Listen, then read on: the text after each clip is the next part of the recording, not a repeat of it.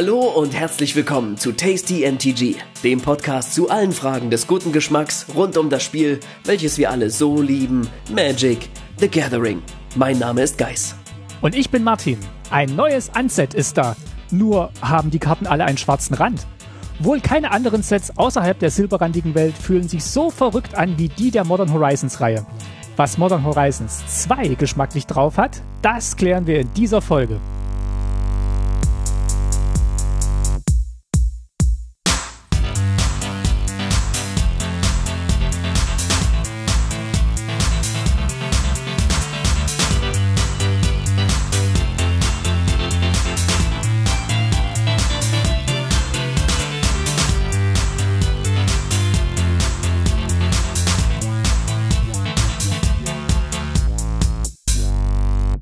Hallo Guys. Hallo Martin, es ist wunderschön, dich zu hören. Es ist auch schön, dich zu hören. Für dieses tolle, tolle Set, was wir vor uns haben. Also noch nicht so richtig, Einen- aber bald. Eine neue Folge, ein neues Set. Ja, aber wir machen diesmal keine klassische Set-Review, sondern wir machen was anderes. Und zwar Ah, Ein, eine Top 10. eine Top 10. Warum? Nein, nicht, nicht nur irgendeine, eine Tasty Top 10. Ja, Wizards ähm, pegelt sich ja langsam vom äh, Rhythmus der Set-Veröffentlichung auf unseren äh, Podcast-Veröffentlichungsrhythmus ein. stimmt, alle drei Wochen. Ähm, wir haben aber keine Lust, in jeder Folge ein Set zu reviewen, weil auch die Vorbereitung daraufhin immer relativ aufwendig ist. Müssen wir an der Stelle mal sagen. Und deswegen haben wir uns was Neues einfallen lassen und machen jetzt zu so kleinen Sets, die so uns interessieren, beziehungsweise Modern Horizons 2 ist nur in gewisser Hinsicht ein kleines Set. Für andere ist es ein sehr, sehr großes, bedeutendes Set. Und deswegen machen wir hierfür ähm, eine Top 10, in der wir unsere ja, tasty Highlights zusammentragen, die zehn witzigsten, absurdesten, schönsten, spannendsten, interessantesten Punkte, die wir hintereinander wegranken und uns und euch so ja mundgerecht vorstellen wollen. Doch bevor wir dazu kommen, gibt's natürlich erstmal wie immer eine Vorspeise, die wir auch heute wieder geschmacklich an das jeweilige Set angepasst haben. Und was gibt's denn da als Vorspeise, Guys? Ja, Modern Horizons 2 ist voll von Anspielungen auf Essen und Gerichte und deswegen gibt es, wie der Küchenbold serviert, Schlammwesen in Aspik mit gelierten Anoridaugen. Das muss ich Prost, mir... Mahlzeit. Ja.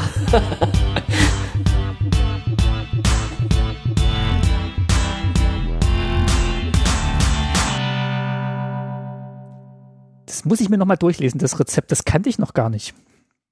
Das Rezept direkt steht auch nicht dabei, das musst du wahrscheinlich dann im Underworld Cookbook nachschlagen. Da kommen wir gleich dazu. Jetzt kommen wir erstmal dazu, was wir letzte Folge gemacht haben. Erinnert euch, das war ja diese Spezialfolge, wo wir mit Siddharth Chaturvedi gesprochen haben, auf Englisch. Und ähm, da haben wir auch was verlost. Und nach zwei Wochen haben wir gesagt, machen wir den Lostopf zu und ziehen den glücklichen Gewinner oder die Gewinnerin. Und ja, den haben wir jetzt. Wir sollten vielleicht noch mal kurz erwähnen, was es zu gewinnen gab. Und zwar hat uns Sid zur Verfügung gestellt ein Foil Artist Proof, also eine Karte, die auf der Vorderseite, ja, seine, seine Illustration, seine Magic-Karte ist und auf der Rückseite ist es, ist die Karte weiß. Ein Foil Artist Proof der Karte Hull Breacher. Und weil das noch nicht genug ist, hat er auf die Rückseite ja noch mal eine kleine äh, Tuschezeichnung vom Hull Breacher selbst ein, ein Porträt quasi gemacht. Also wirklich ein einzigartiges Giveaway. Und ich bin sehr, sehr neidisch äh, auf ähm, den oder die Gewinnerin. Genau, volle Transparenz. Zum Zeitpunkt der Aufnahme steht noch nicht fest, wer gewonnen hat. Und wir haben gerade gesagt, wir schneiden das gleich super schlecht rein, den Namen. Deswegen würde ich jetzt einfach sagen, ähm, wir sagen herzlichen Glückwunsch an Stefan. Toll, schön, dass du dass gerade Wow. du gewonnen hast. Mensch, Wer hätte das ähm, gedacht, Guys? Gerade die Person, ne? Ja. die, die der hätte ich es vor allem gegönnt. Ja, aber wir haben, wir haben völlig un- unparteiisch gelost und ähm, genau, diejenige Person ist es geworden. Die Karte Herzlichen geht, Glückwunsch. die Karte geht zu dir auf die Reise und ähm, genau, du hast noch eine Anforderung, äh, wenn die Karte dann eintrifft, ne? Richtig, wir hoffen natürlich auf ein Foto. Um vom Deck, in dem die Karte gespielt wird vielleicht, oder vom Rahmen, in dem die Karte gelandet ist. Aber es ist natürlich schwierig, ne? Weil es zwei wunderbare Seiten hat, diese Karte. Schwierig, es einfach nur einzurahmen. Also was auch immer ähm, die glückliche Person gemacht hat mit der Karte, bitte, ein kleines Beweisfoto und wir teilen es dann auch auf unserem Twitter-Kanal unter tasty-mtg. Folgt uns bitte. Und sowas versuchen wir auch wieder öfter zu machen, wenn wir wieder einen anderen Künstler interviewen. Da wollen wir auch noch mal zwei Sätze dazu sagen. Ähm, das war jetzt ein Interview, das wir auf Englisch geführt haben. Viele Magic-Künstler sind eben ähm, englischsprachig. Das heißt, das wird sich wahrscheinlich nicht vermeiden lassen, dass wir da auch hin und wieder eine ja, englischsprachige Folge haben werden. Wir bemühen uns auch um deutschsprachige Künstlerinnen und Künstler. Aber nur damit ihr wisst, wenn dann wieder so eine Artist-Folge kommt und euch nicht wundert, kann die auch wieder in Englisch sein. Ja, ich hoffe, es war okay für euch. Wir haben ähm, viel Feedback bekommen, ähm, was coolerweise positiv war. Aber wenn ihr äh, Anregungen habt, ja, Verbesserungsvorschläge, was auch immer, lasst uns das zukommen. Wir sind offen für, für jegliche konstruktive Kritik. Das hat mir auf jeden Fall großen Spaß gemacht. Auch wenn ich ein bisschen aufgeregt war. Hört man vielleicht auch, wenn man die, wenn man sich die Episode anhört. Mir hat's auch sehr großen Spaß gemacht und ich finde, das ist auch wirklich was, was wir von Anfang an machen wollten und äh, toll, dass es euch anscheinend auch so gut gefallen hat, obwohl, ja, obwohl es Englisch war. Ähm, dann hatte Geis noch was sagen wollen, oder du hast noch was sagen wollen zum, zum Kunstmarkt generell, denn da bist du so ein bisschen aktiv gewesen in den letzten Wochen und Monaten, habe ich gesehen. Nein, leider nicht, leider nein. Also ich wäre sehr gerne in diesem Kunstmarkt aktiv. Nee, ich wünschte eigentlich, ich wäre vor einem Jahr im Kunstmarkt aktiv gewesen, denn der ist in den letzten Monaten einfach explodiert, ähm, vor allem was die Preise anbelangt. Also da, da tut sich gerade einiges, sehr, sehr viel Geld im Game und ähm, ja, es werden gerade fast wöchentlich immer wieder neue Rekorde aufgestellt und jetzt gerade wurde eben ein, sol ein solcher neuer Rekord aufgestellt, eine neue Höhe Höchstsumme für ein neues Artwork wurde erzielt, ähm, nämlich äh, Tyler Jacob, Jacobsons Karte äh, Drist Doerden. Also spricht man den so aus? Es ist ein Charakter von Dungeons and Dragons, der jetzt im, im kommenden Set äh, drin sein wird und sein ja, sein Ölgemälde wurde für 155.000 Dollar verkauft. Irre. Das muss man sich mal vorstellen, ja. Also es richtet sich ja schon der Wert, also es richtet sich auch der Wert dieser Kunstwerke auch daran, wie gut die Karten sind, wie gut die spielbar sind. Nun weiß man das bei dieser Karte ja noch überhaupt nicht. Das heißt, es ist wirklich so die ikonografische ähm, Person, Figur, die da drauf abgebildet ist und ähm, die von diesem ähm, ja, Künstler gezeichnet wurde. Und das ist der absolute Wahnsinn. Um das ein bisschen in Relation zu setzen, der Demonic Tutor wurde letztes Jahr, Ende letzten Jahres verkauft Demonic Tutor, eine der ganz, ganz großen ikonischen Karten Magics. Und der ging für, in Anführungsstrichen, gerade mal 250.000 Dollar weg.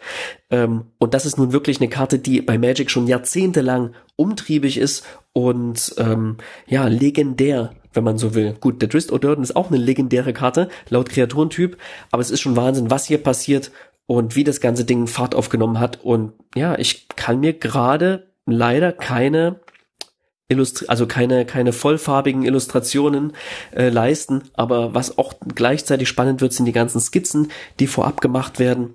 Äh, die werden auch versteigert. Und ähm, ja, wen es interessiert, dafür gibt's eine Facebook-Gruppe, ähm, wo man all diese Informationen ähm, all diese Auktionen sehen kann und mitbieten kann, wenn man möchte.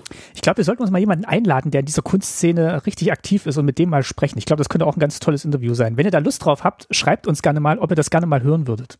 Ich glaube, ich würde sehr gerne auf jeden Fall dieses Interview mal führen. Aber nicht heute, denn heute äh, soll es jetzt gleich gehen um Modern Horizons 2, wo diese Karte drin ist. Und damit gehen wir so langsam über zur Hauptspeise. Und ja, auch da gibt's was Leckeres äh, was passt zu Modern Horizons 2? Natürlich servieren wir tranchierten Gargoyle. Hm. hm. Ne?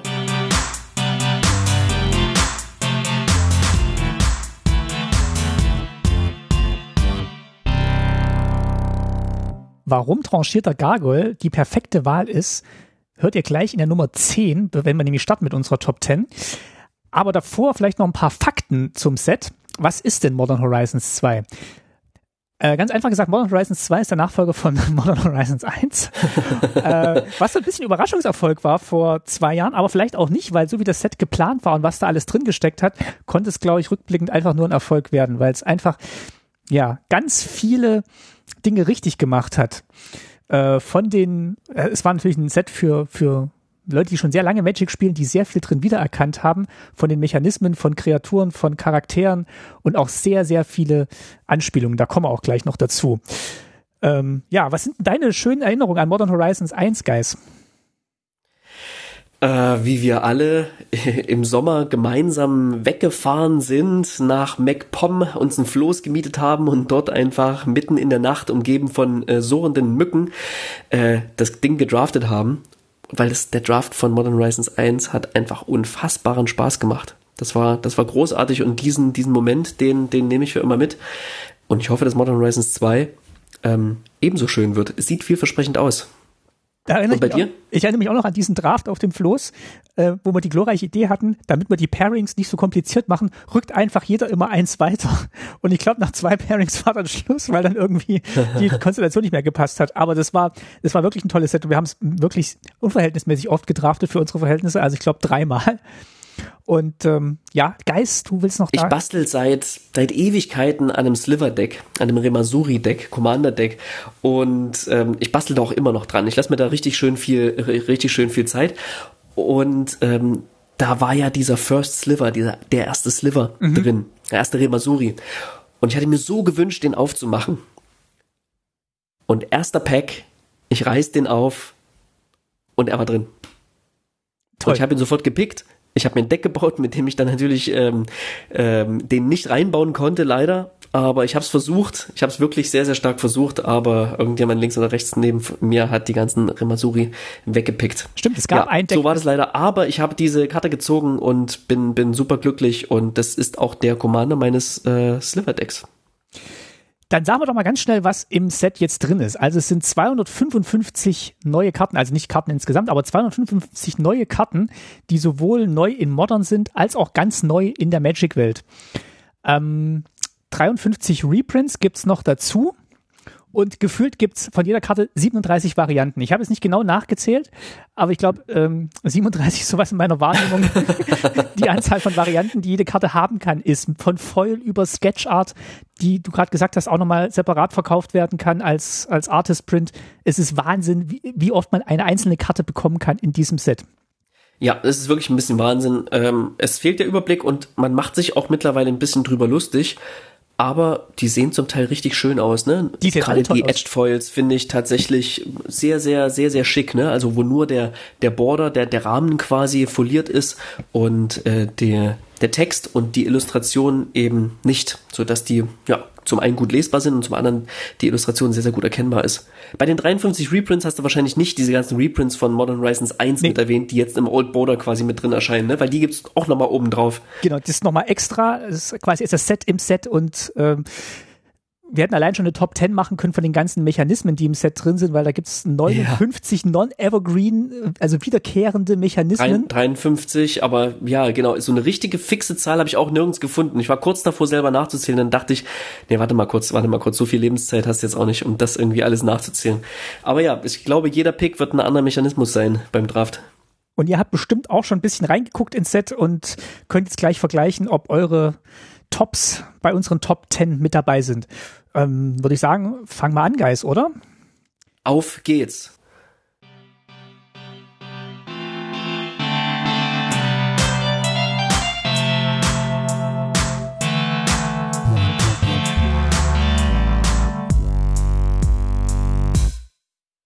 Platz 10. Platz 10 belegt natürlich Asmora Nomadica Daistina Cool Dakar. Die Karte, die ähm, so viel auf einmal tut, aber nicht allein natürlich in Verbindung mit dem Kochbuch der Unterwelt, mit dem Underworld Cookbook.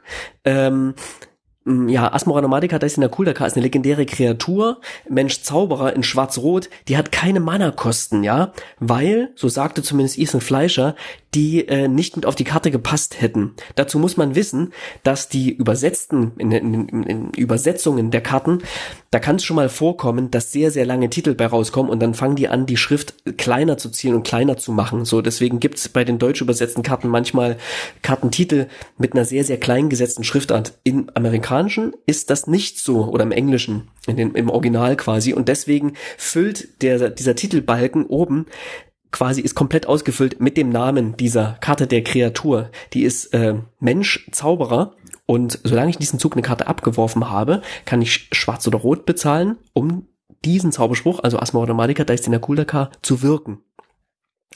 Und äh, ja, wenn sie ins Spiel kommt, kann ich meine Bibliothek nach einer Karte namens Kochbuch der Unterwelt durchsuchen, sie offen vorzeigen, auf meine Hand nehmen und danach mischen. Wenn ich zwei Speisen opfere, also zwei Food Tokens, ähm, kann ich eine Kreatur oder fügt eine Kreatur meiner Wahl sich selbst sechs Schadenspunkte zu. Da munkelt man übrigens, dass das deshalb so komisch ist, dass die Kreatur sich selbst sechs Schadenspunkte zufügt, weil quasi kein Platz mehr war, nochmal den Namen der Karte draufzubringen. Asmoranomatica Daistina Kuldaka. ähm, genau, was das Kochbuch jetzt macht, erwähne ich nicht. Ist auf jeden Fall eine ganz, ganz tolle Synergie und ich habe riesige Lust, das zu spielen. Werde ich auch. Aber worauf ich nochmal eingehen wollte, ist, ähm, jeder, der den Namen aussprechen kann, glaube ich, hat irgendeine Geschichte, wie er sich diesen Namen gemerkt hat. Kannst du ihn aussprechen? Ich kann ihn versuchen abzulesen und selbst da scheitere ich. Ähm, also ich, ich versuche es nicht. Ich, doch, ich, ich, lese mal einmal vor. Asmoranomadika Daistina Kuldaka. Ja, ja sehr, sehr gut. Sehr, sehr gut. Also ich konnte es auch nicht so gut lesen. Wenn es einmal drin ist, ist es drin und dann geht es wahrscheinlich auch nicht mehr raus, so wie superkalifragilistisch expialigetisch. Das wiederum kann ich, aber. Was witzigerweise auch noch übersetzt ist anders, ne? Also im Englischen ist es äh, expialigocious. Ähm, das wäre witzig gewesen, wenn sie im Deutschen ihr noch einen anderen Namen gegeben hätten. Hätte man sich zwei einprägen müssen. Ähm, genau, und ich habe auch versucht, diesen Namen äh, mir, mir zu merken und ähm, habe gemerkt, ähm, dass ich das war versucht einen Rhythmus zu finden und nicht nur einen Rhythmus zu finden, sondern irgendwie eine Melodie zu finden und bin auf ein paar Lieder gekommen. Das möchte ich äh, kurz kurz vortragen.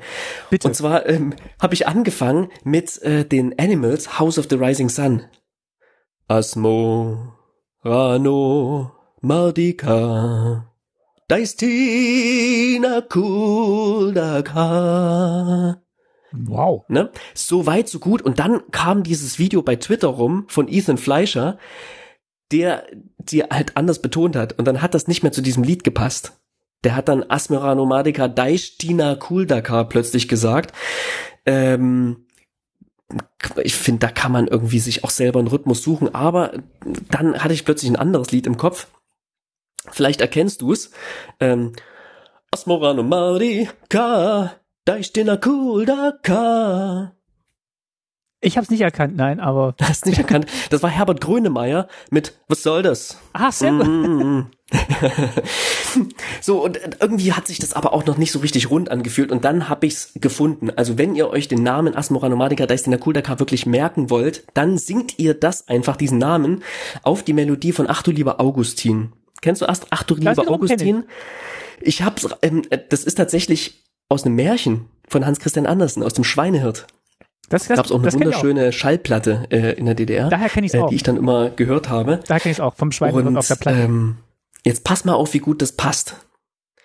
As Morano Mardika Daistina Kuldaka As Morano Mardika Daistina Morano Mardika Daistina Kuldaka was, so. was, was du Geist nicht weißt, aber die Hörer, ist, dass ich daraus jetzt schon im Schnitt einen Kanon gebastelt habe für dich. wo du selber mit dir dieses Lied im Kanon singst. Du, es ist, ja, es war viel verhext. Ähm, aber es ist wunderschön und danke Magic, dass ihr auch Twitter beschenkt habt mit diesem Kartennamen. Es sind ganz, ganz viele tolle Sachen dabei entstanden. Ähm, Gino hat auch ein wunderschönes, Gino von Herumkommandiert hat auch ein wunderschönes kleines Video gemacht. Das, das findet ihr sofort und gebt doch mal Hashtag Asmoranomatica Daisina Kuldaka ein. Da findet ihr nämlich zum Beispiel einen Typen, der im Januar geschrieben hat, hey, wann kriegt die denn endlich mal eine legendäre Karte? So, meine Nummer 10, Asmoranomatica Daisina Kuldaka. Sehr schön. Guter Start.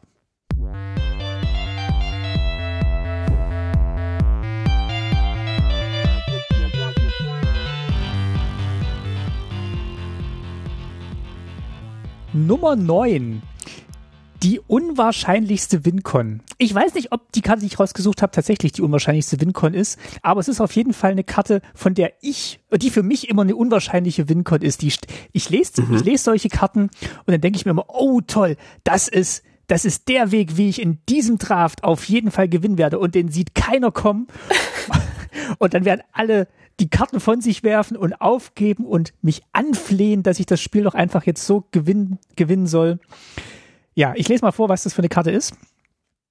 Äh, sie heißt Gebot des Patriarchen, ist eine Hexerei und kostet drei ähm, und zwei schwarze. Ähm, und sie besagt, jeder Spieler bestimmt einen Kreaturentyp. Jeder Spieler bringt alle Kreaturenkarten, die mindestens einen der auf diese Weise bestimmten Kreaturentyp haben, aus seinem Friedhof ins Spiel zurück.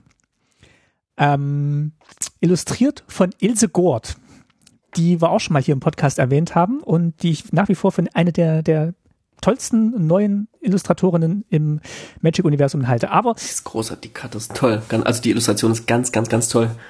Ja, und in meiner Vorstellung ist es dann so, dass ich natürlich einen ganz tollen Kreaturentyp sage, zum Beispiel, sagen wir mal, ähm, Eichhörnchen zum Beispiel.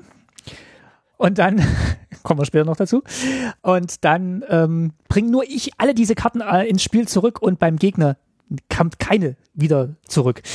Dem ist natürlich nicht so und äh, wahrscheinlich wird es total schief laufen und äh, ich sehe es schon. Die anderen drei sagen Mensch und bringen trotzdem die Hälfte ihres Friedhofs ja. zurück. Oder ich bedenke dann später nicht, dass ähm, unser guter Freund ähm, Sebastian äh, ein Changeling-Deck spielt und ähm, was dann komplett. Er sucht den Kreaturentyp aus. Ja. Nee, aber das sind wirklich so Karten, also wenn, wenn die wirklich funktionieren, dann ist das für mich, dann ist das für jeden wahrscheinlich ein, ein tolles Hochgefühl, dass das dann funktioniert hat. Aber ähm, ich weiß nicht, wie, wie glaubst du, dass man damit gut äh, gewinnen kann? Weil ähm, ich stelle es mir schon grandios vor, wenn das funktionieren würde. Ja, nee, glaube ich nicht. Also ich spiele ja auch ein, also das ein oder andere Tribal Deck und hatte solche und ähnliche Effekte. Es gibt, glaube ich, einen Removal, dessen Namen mir gerade nicht einfällt, wo du sagst, jeder Spieler bestimmt einen Kreaturentyp ähm, und alle anderen Kreaturen werden zerstört. Und das ist, das ist einfach blöd. Also klar, meine Katzen überleben alle, weil ich Katze sag und irgendwie nur Katzen spiele und dann überlebt bei mir alles. Und die Gegner haben dann so drei bis vier Kreaturen und irgendwie gibt's dann halt solche Kreaturentypen wie Mensch, die sich halt so randomly über Karten ziehen, von denen man es gar nicht erwartet oder durch verschiedene Karten hindurchziehen. Und dann bleibt viel zu viel liegen und dann hätte ich quasi auch irgendwie einen Ein-Mana, Zwei-Mana, Drei-Mana Removal spielen können, anstatt diesen fünf oder sechs Mana kostet der äh, dafür auszugeben ich mache es mir auf jeden Fall zum Ziel, das im äh, Draft zum, zum äh, Funktionieren zu bringen und spätestens äh, in einem Commander-Deck. Ist mein Ziel mit dieser Allein Karte. wegen der Illustration kannst du diese Karte spielen. Ja, die ist irre. Ähm, Flavortext übrigens noch. Heute Nacht liegt eine Dunkelheit in der Luft. Wenn ich du wäre, würde ich zu Hause bleiben und die Türen verriegeln. Sagt Ferrig, der Dorfvorsteher. Wer kennt die nicht? Wahrscheinlich äh, kommt der dann in, ähm, in, in, in Modern Horizons 3 gibt's dann Ferrig als, als Karte, wie er die Tür zunagelt. ja, also das war Nummer 9. Ähm, die unwahrscheinlichste Wincon, zumindest für mich.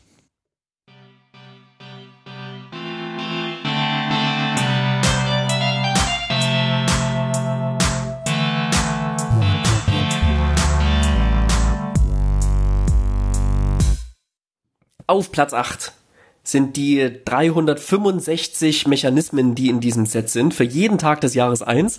Nee, es sind nach einer Liste sagt 53, eine andere sagt 59. Es ist der Wahnsinn und es ist ganz, ganz toll. Und ich sag dir auch, warum ich das ganz, ganz toll finde. Und zwar, du spielst Magic, ein neues Set kommt raus. Du lernst alle Karten, du lernst die neuen Mechanismen, du lernst damit umzugehen und dann macht's plötzlich Puff und ein neues Set kommt raus und die alten Mechanismen werden zum Großteil wieder vergessen, kommen nie wieder zurück und ja, manchmal bleibt sogar der Wunsch, ach Mensch, das hätten sie noch machen können oder das hätten sie noch machen können. Und ich bin mir sicher, dass bei Wizards bleibt dieser Wunsch genauso. Und deswegen finde ich es ganz, ganz toll, wie sie Modern Horizons 1 schon genutzt haben und zwei in zwei übertreiben sie es einfach als Fläche sozusagen nicht die Mechanismen zu umschreiben, deren Effekte, ja, sondern einfach die Keywords und, und ähm, Keyworded Abilities und was es da nicht alles gibt, einfach zu nehmen und hier reinzupacken. Denn ja, das Set richtet sich an SpielerInnen, die das alles können oder kein Problem damit haben, sich das alles beizubringen. Und für mich sind es sehr, sehr viele, ja, Flashbacks, wenn du so möchtest, ja, und, und willkommene ähm, ja, Throwbacks, ne? Throwbacks irgendwie das große, das große Wort, der große Stempel, den ich auf dieses Set drücken möchte. Also es fühlt sich einfach ganz toll an. Gibt es bestimmte Mechanismen, über die du dich besonders freust? Ähm, da wirst du mich jetzt ein bisschen auf den falschen Fuß, aber ich, ähm, ah, sorry. Ich, ich, doch, doch, tatsächlich. Jetzt fällt es mir ein, ähm, ich, ich würde sagen, ähm, dass ich die, dass diese eine Karte drin ist, die, ähm, nicht einbalsamieren, sondern das, ähm, das böse Gegenteil aus ähm, Hour of Eternalize? Eternalize, genau. Eternalize. Dass es da, genau, dass es da jetzt wieder eine Karte gibt, das, das finde ich toll. Und äh, ich glaube sogar in Weiß, was vorher ja nicht dabei war, weil das in die Bolas-Farben früher war. Und in grün. Hm. Ja, und das, ähm, das finde ich toll. Also einfach das zu sehen und ähm, ja, mir vorzustellen, wie das dann auch mit, wie dann dieser Zombie-Drache, ich glaube, ich ist es in dem Fall wieder zurückkommt, das, das finde ich toll. Und das, da, da wird mir so ein bisschen äh, warm ums Herz. Mhm. Was ich so toll fand, weil wir schauen uns natürlich auch immer sehr, sehr gerne die Übersetzungen an und ich finde bei, gerade bei alten Mechanismen gibt's halt sehr schöne man, Übersetzungen, die sich manchmal sehr weit hergeholt anfühlen. Zum Beispiel Modular finde ich ganz schön. Hat man schon drüber gesprochen. Was ist Modular auf Deutsch? Äh, Baustein, hast du gesagt. Bausteine. Bausteine. Bausteine. Wunderschön. Ja, also in dem Fall finde ich es tatsächlich ganz witzig und auch irgendwie, ne, so, man setzt so Würfel drauf und wenn die Kreatur stirbt, dann darf man die runternehmen und woanders draufbauen. Aber ähm, ich habe ein kleines Mini-Quiz für dich vorbereitet. Schieß los. Ich, äh, deine Quiz sind immer äh, schön. Mach ich gerne mit. Und zwar sage ich dir jetzt ein, in, ja, ein englisches Keyword, Keyword, äh, Keyword, ähm, und du sagst mir bitte, wie es auf Deutsch heißt. Okay, ich versuch's. Oder du versuchst halt. Ja. Flashback. Äh, Rückblende. Rückblende, sehr gut. Ähm, Split Second. Ähm, das wusste ich mal. Sekundenbruchteil oder so? Richtig, ja, Sekundenbruchteil. Wenn gerade okay. mit äh, Split Second gespielt wird, darf nichts auf dem Stack mehr kommen danach. Ähm, Dash. Ähm, ah, äh, Sturmangriff? Ja, richtig, wow. Da konnte ich mich überhaupt nicht dran erinnern, obwohl ich selber gespielt habe. Bei, war es schon bei Khans of Tarkir drin oder erst bei Dragons of Tarkir? Ähm, Shadow. Ist das letzte. Ähm, das weiß ich nicht, da würde ich jetzt Schatten raten. Irrealität. Natürlich. also ja, es ist wunderschön und ich freue mich schon drauf. Ich habe mir natürlich die Box auf Deutsch bestellt ähm, und ich freue mich schon dann ganz, ganz viele neue Sachen zu sehen, von denen ich keine Ahnung habe, was sie bedeuten. Ähm, hier und da ist mir tatsächlich das englische Keyword geläufiger, aber ja, ich freue mich drauf. Meine Nummer 8, die Vielzahl der Mechanismen, der wiederkehrenden Mechanismen. Ganz toll.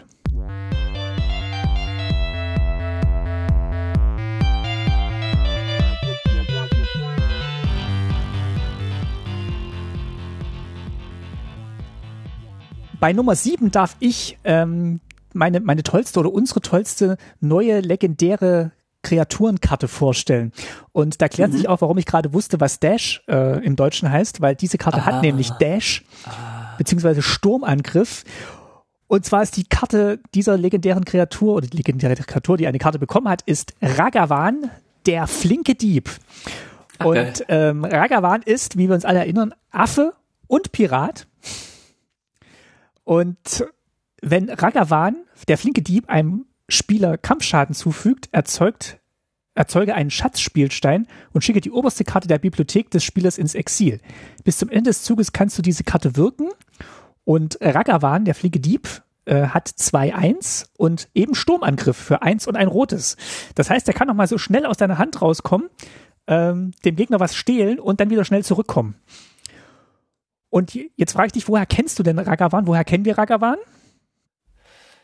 Aus, war das Ixalan? Nee, warte, warte, warte, warte, warte, warte. Entschuldigung, jetzt habe ich gespickt, jetzt sehe ich's. Äh, Ether Revolt. Das war aus Ether Revolt, genau. Enter Rebellion. Und ich habe jetzt schon mehrmals im Podcast gesagt, dass Color Dash bzw. Ether Revolt das Set war, mit dem ich angefangen habe, Magic zu spielen und da auch eben die ganzen Mechanismen und die ganzen Gepflogenheiten von Magic kennengelernt habe. Unter anderem eben auch den Umgang mit Tokens. Und ähm, was für mich damals ganz besonders toll war, ist, dass eben eine ne namentlich benannter Token erzeugt wird, wenn Kari Sef, die Freibeuterin der Lüfte, eben angreift, dann erzeugt sie nämlich einen getappten und angreifenden legendären 2-1 roten Affenkreaturenspielstein namens Ragavan. Und das fand ich damals mhm. so ganz unglaublich toll, weil ich ja nur diese generischen Tokens erstmal kannte. Zombie, Beast. Ja, sobald äh, er legendär Vogel. ist, muss er einen Namen bekommen. Ja, ja, ja, sobald er legendär ist, ist das irgendwie, ähm, braucht es den Namen. Und dann war natürlich die die Hoffnung groß, dass man den mal aufmacht in einem, in einem Booster, dass man dann auch wirklich diesen, diesen Affen hat. Also erstmal natürlich, dass man Karisev aufmacht und dann noch diesen Affen dazu hat. Dann erinnere ich mich noch an ein Video vom Professor von Tolarian Community College, wo er mal so eine Weihnachtsbox von Magic vorgestellt hat, wo Karisev drin ja. war und eben ja. der Affe eben nicht, was dann wirklich für Unverständnis ja. auch bei mir gesorgt hat. Und, ja, ja. Und jetzt gibt's eben diesen Affen als der mit einer Höhe, mit einer, oder sagt man niedrigeren, mit einer niedrigeren Rarität als äh, Karisev. Also der, der Affe, der ist jetzt Mythic und Karisev war nur ähm, Rare. Aber höhere Seltenheit, oder? Soll man sagen, höhere Seltenheit? Höher, äh, höhere Seltenheit, genau. Seltener. Und Seltener. Ja, also finde ich, finde ich richtig toll. Und das Schöne ist, ähm, Ragavan kriegt auch einen Token wiederum jetzt über seine Karte, nämlich einen eigenen Schatztoken. Das, das fällt mir jetzt erst auf, dass die Illustration auf dem Schatztoken ähm, den Schätzen entspricht, die da um ihn herumstehen in der Illustration. Und diese Karte, beziehungsweise diese, diese Verbindung zwischen den Sets, das ist auch was, was für mich Modern Horizons und Modern Horizons 2 jetzt auch ausmacht. Ähm, Mark Rosewater nennt das in seinen in seinen Kolumnen, die er manchmal schreibt, nennt er das Completion, dass man dann als Spieler eben darauf wartet, dass sich so der Kreis schließt. Und ich glaube, das macht dieses Set an ganz vielen Stellen, ähm, beziehungsweise bereitet das Wizards auch schon ganz klug vor, dass sie dann eben immer noch so den Kreis so halb offen lassen, damit sie den dann später eben in solchen Sets dann auch schließen können. Und hier ähm, vollfüllt sich das eben, dass eben jetzt dieser, dieser Affe nicht nur ein Token ist, sondern wirklich auch eine eigene Karte bekommen hat. Und ähm, ja, es fühlt sich einfach rund an für mich als Spieler, der mit Ether Revolt und Kaladesh angefangen hat, jetzt auch diesen, diesen Affen zu sehen. Und deswegen freut mich das sehr. Und ähm, ja, Ragavan, der flinke Dieb, ist äh, meine liebste legendäre Kreatur in diesem Set.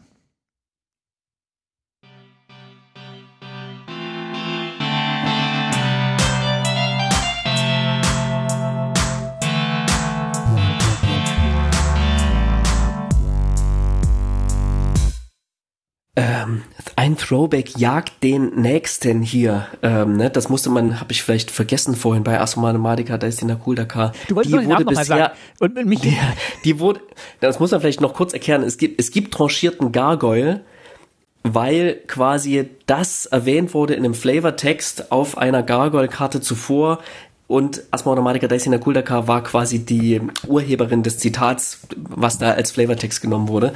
Ähm, deswegen gibt's diese ähm, lustige ja. Speise als Hauptspeise hier. Und jetzt hat sie quasi endlich eine Karte bekommen. Auf Platz 6 sind die Reprints, ja. Ähm, also erstmal muss man sagen, das Set ist voll von Value, da braucht man überhaupt nicht drum zu diskutieren. Ja, der EV ist uh, through the roof, äh, wie man, ähm, wie die hippen Kids von heute sagen. Ja. Für alle, die ähm, jetzt erst eingeschaltet haben, ähm, der, der, der, der erwartete Wert dieses Sets schießt durch die Decke.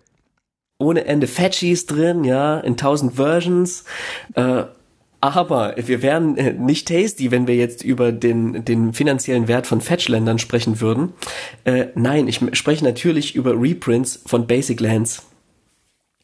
Die sind ganz, ganz, ganz toll. Ich habe neulich ähm, ähm, angefangen, Deck zu bauen ähm, dreifarbig, Jeskai, und such, sucht mir dann eben Basics raus. Matching Basics, die ich dann da reinbaue, ähm, scrollte so durch die, durch die Gebirge durch und entdeckte einen, der mir extrem gut gefallen hat. Ja, so ein äh, Gebirge, so ein bisschen halb im Sonnenuntergang. Man sieht noch so ein Gebirgssee, aber auch ein bisschen, ein bisschen bewaldet. Allerdings ohne, dass es wie Wald aussieht oder wie eine Insel oder so. Also schon eine richtig schöne Gebirgekarte.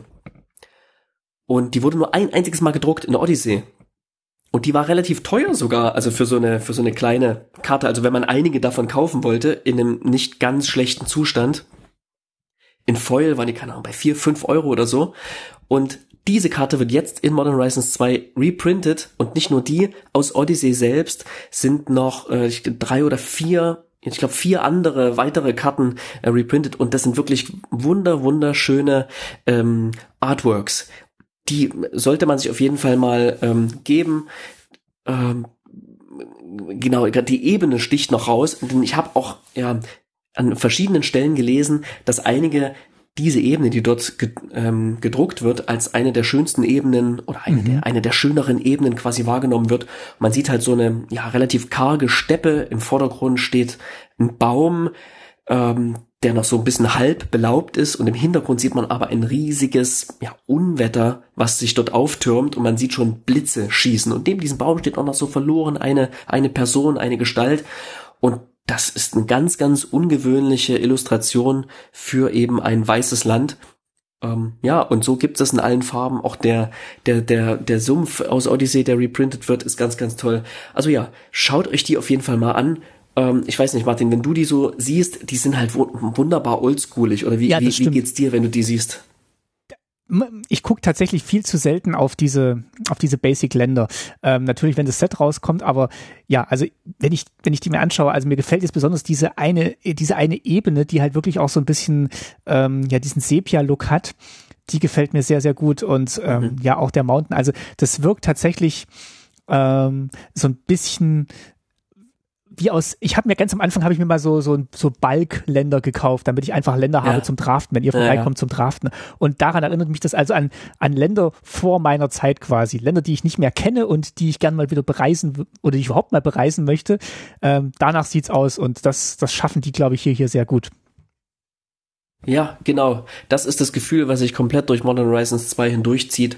Die Basics spiegeln das wunderbar wieder und man hat die Gelegenheit genutzt, um eben Illustrationen, die wunderbar sind, aber nie neu aufgelegt wurden, jetzt einfach mal herauszukramen und denen auch einen Reprint zu schenken. Das macht natürlich was mit dem finanziellen Wert, aber es macht natürlich vor allem etwas mit der mit der Wahrnehmung dessen, was für eine reiche Geschichte Magic hat und wie viele Illustrationen ähm, da noch unterwegs sind, die vielleicht in Vergessenheit geraten sind für den einen oder anderen oder die anderen. Und unterstreicht auch, dass hier wirklich in, jedem, in dem Set jede Karte ein Blick wert ist und in jeder Karte wirklich sehr viel Liebe drin steckt. Also mhm. wirklich von Hand Absolut. ausgesucht, wirklich. Absolut, ja. Mein Platz 6, die ganz besonderen Tasty Reprints in Modern Horizons 2. Schön.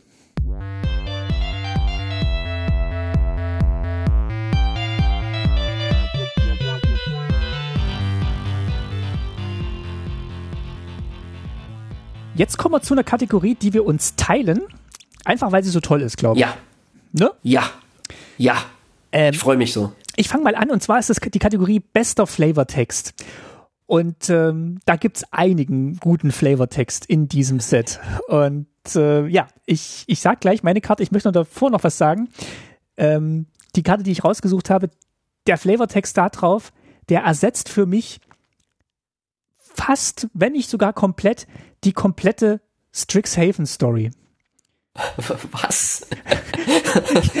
Möchte ich sagen, wenn ich diesen äh, Flavortext gelesen, wenn ich diesen Flavortext gelesen habe, macht sich für mich eine völlig, eine, eine große Welt, eine, eine spannende Geschichte, mhm. auf die ich gerne ja. lesen würde. Und allein in diesen, wie viel sind es, vier Zeilen Flavortext steckt irgendwie mehr Wärme und Spaß und Erzählfreude drin, finde ich, als ich beim Lesen von der Strixhaven Story verspürt habe. Das klingt jetzt vielleicht ein bisschen hart und ist auch ein bisschen ja. überspitzt, aber ähm, ich sag einfach mal, welche Karte das ist.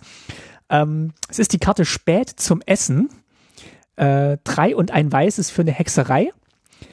Bringe eine Kreaturenkarte deiner Wahl aus deinem Friedhof ins Spiel zurück. Äh, schon mal irre für Weiß, finde ich, an der Stelle. und erzeuge einen Speisespielstein. So, ähm, diese Karte ist übrigens ein Gesamtkunstwerk, deswegen beschreibe ich jetzt wirklich auch jeden Teil einzeln. Ähm, also wie gesagt, wir bringen die Kreatur aus dem Friedhof zurück und erzeugen einen Speisespielstein. Eine beliebige Kreatur, nicht mit Stärke 3 genau, oder geringer egal. oder CMC 3 oder geringer. Ah ja, cool. Und ähm, auf der Illustration von äh, Kev Walker sehen wir also fast wirklich formatfüllend die, die zwei Teilnehmer dieses Dinners. Ähm, und zwar einmal ein äh, Nashorn, ein Rhinoceros und einmal ein Elefanten, die aber sehr gut gekleidet sind für Tiere dieser Art äh, oder Tiere überhaupt. die sitzen da sehr gemütlich. Die sitzen ihren, vor allem auch, ja. Ja, in ihren Clubsesseln haben äh, ja Obst auf dem Tisch stehen, sind in feine Westen und Zwirn gewandt und haben Becher in der Hand. Aber nur einer scheint tatsächlich noch am Leben zu sein und äh, zwar das Rhinoceros und der Elefant, der ist so leicht transparent und anscheinend ist der aus dem Friedhof zurückgekommen und hat dabei das Essen mitgebracht. Ähm, und jetzt kommen wir zum Flavortext. Jetzt checke ich das erst, ja. Und ähm, der Flavortext sagt eben, ich wusste, dass du in deinem Verhalten festgefahren bist, mein Freund. Aber nicht einmal ich habe erwartet, dass du unsere Vereinbarung unter den gegebenen Umständen einhalten würdest. Aber ich sehe gerade, da ist ein Fehler in dem Flavortext. Da ist ein Fehler, ja, habe ich jetzt auch oh Gott. Gesehen, ja. Ich habe es richtig vorgelesen, aber es, ist falsch, es steht hier falsch drin. Ähm, also diese, diese ganze Geschichte. Das ignorieren wir jetzt. Das ignorieren wir jetzt, weil äh, diese, diese Geschichte ist einfach toll. Da kommt quasi dieser Elefant aus dem Friedhof zurück, weil er die Essensverabredung mit seinem Freund, die beide auch schon anscheinend älter sind, nicht verstreichen lassen will. Und ja, dann sitzen die zusammen und können ihr Dinner einnehmen. Und ich finde es eine total warmherzige Karte. Es ist eine total schöne Karte. Das spiegelt auch so ein bisschen die Philosophie von Weiß wieder. Ich habe auch online gelesen, dass es jetzt auch für viele so Anklänge an die Isolation während Corona hatte, vielleicht, dass tatsächlich auch jemand gestorben ist, das geht vielleicht jetzt auch ein bisschen zu weit, aber dass man halt so diese, diese, das Gefühl von Einsamkeit hat und jetzt kann man sich dann vielleicht auch wieder treffen und es kommt wieder jemand vorbei und man bleibt halt immer im Gedächtnis. Also wirklich eine total warmherzige Geschichte, die diese Karte erzählt und ja, es hat mir sehr gefallen schon beim ersten Mal angucken. Die Karte ist echt schön, weil man alle Bestandteile dieser Karte benötigt, mhm. um sie zu verstehen. Wenn du ein, einen Teil weglässt, verstehst du sie nicht. Denn mir ging es bis gerade ebenso, dass ich nicht ganz gecheckt habe, dass dieser Elefant auf dem Bild eben so halb transparent ist und damit so ein bisschen geisterhaft dort ja, nur sitzt. Ist schon tot. Und dachte so ein bisschen, ich verstehe es nicht so ganz. Und jetzt geht mir ein Licht auf und es ist wirklich der Wahnsinn. Und wenn du sagst, dass das äh, schon ein bisschen durchs Netz geht, dann könnte ich mir sehr gut vorstellen, ist das wieder ein Faden, der in einem Modern Horizons 3 aufgegriffen wird. Und dann kriegen wir das Rhinoceros und den Elefanten ähm, sicherlich nochmal auf äh, anderen Karten zu sehen ich stelle mir die wirklich so vor in so einem in so einem englischen Landgasthof oder Landhaus und ähm, der sitzt da schon und wartet auf die Verabredung und pünktlich erscheint halt wirklich dann der Elefant, obwohl er dann tatsächlich erstmal aus dem Grab zurückkommen musste, um die Verabredung einzuhalten. Also äh, wirklich tolle Karte, die ich auch sehr gerne spielen würde, weil sie auch nicht schlecht ist von dem, was er macht. Also es ist wirklich eine, eine tolle Karte. Cool. Ja, das war, das war mein Flavortext und wie gesagt, der ersetzt mir viele trübe Momente beim Lesen von anderen Magic-Geschichten gerade. Geist, was hast du? ähm, äh, bei mir geht's schwarz weiter. nee, ich habe äh, zwei kleine äh, Honorable Mentions. Äh, es ist wirklich, ich habe äh, auf Scryfall geguckt, es gibt 198 neue Flavortexte in diesem Set. Und ähm, es gibt ein paar schöne. Ich möchte zwei kleine kurze erwähnen. Äh, der eine funktioniert im Englischen besser, der andere funktioniert im Deutschen besser.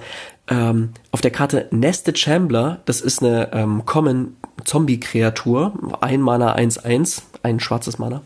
Und der hat diesen wunderschönen ähm, Flavortext Home is where the heart was. Das, ganz, ganz simpel. Da muss ich auch sehr lachen, und ja. Die Illustration, die tut hier Übriges dazu. Finde ich ganz schön. Funktioniert im Englischen, finde ich sehr, sehr gut, weil es im Deutschen gibt kein so ein richtiges Adäquat, was so gut ähm, passt ähm, vom, vom Wort her. Und das, ähm, der zweite, die zweite Honorable Mention ist, funktioniert wiederum im Deutschen besser, ist das Caprichrom äh, dreimal weiß für eine ankommende Artefaktkreatur Ziege 2-2 und ähm, die sagt, es ist, was es ist. Da, äh, was wiederum eine schöne Anspielung ist auf ähm, den Mechanismus Artefakt verschlingen 1. Hat ihn ja, stimmt, ja, ja. Ähm, Artefakt verschlingen. und eine wunderbare Illustration von Drew Tucker. Herr Doktor, ich leide an akutem Artefakt verschlingen. Jetzt, jetzt mein jetzt mein Sieger und zwar ähm, auch hier wieder ein großes Throwback und zwar ist das Traumschreckensmaul. Ja, wunderbar, ähm, wunderbar. Eine blaue Kreatur, zwei Mana, äh, zwei und blau blau. Äh, eine Common Kreatur 6-6, äh, Dinosaurier Illusion und ähm, in Anlehnung natürlich an das kolossale Schreckensmaul, ähm, den Colossal Dreadmore, äh, vier Mana grün grün für eine 6-6 Dino Kreatur und hier gibt's ein Zitat von Kapitänin Lenery Storm. Im Original ganz kurz, erinnerst du dich noch, als dies das Schrecklichste war, was du je gesehen hast? Und auf dieser Illusionsversion des Dinos sagt sie, das war das Schrecklichste, von dem ich glaube, es vielleicht gesehen zu haben. Und das mag ich. Also das ist schön. Das ist einfach so eine ne, wir haben plötzlich irgendwie eine neue Version dieser Karte und der Flavortext trägt das genauso mit. Und ich hatte es erst gelesen und dachte so ein bisschen, ähm, man hat es an der Illustration schon gleich erkannt, worauf die Karte anspielt. Aber wenn man's, wenn ich das noch nicht getan hätte, dann hätte ich sicherlich in diesem Flavortext ähm, das gleich mitlesen können. Das war übrigens ein Flavortext, der nur in Rivals of Ixalan gedruckt wurde. Das wollte ich gerade sagen, genau. Also ist auch nochmal für Sammler interessant, die jetzt alle Versionen von ähm, Colossal Dreadmore schon haben. Nur die aus Rivals of Ixalan hat diese, diese Verbindung zu Modern Horizons 2. Ja, ja ganz, genau. tolle, ganz tolle Karte. Die, äh, ich glaube, die, die trampelt auch gleich nochmal später äh, durch diese Folge. Uh, also ja, dieser kleine Throwback ist mein Lieblingsflavortext des Sets. Toll.